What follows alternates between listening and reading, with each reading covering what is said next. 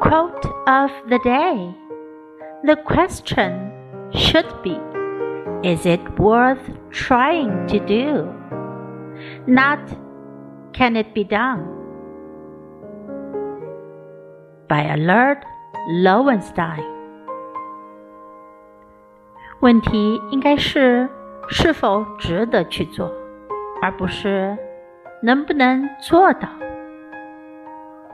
The question should be Is it worth trying to do? Not can it be done?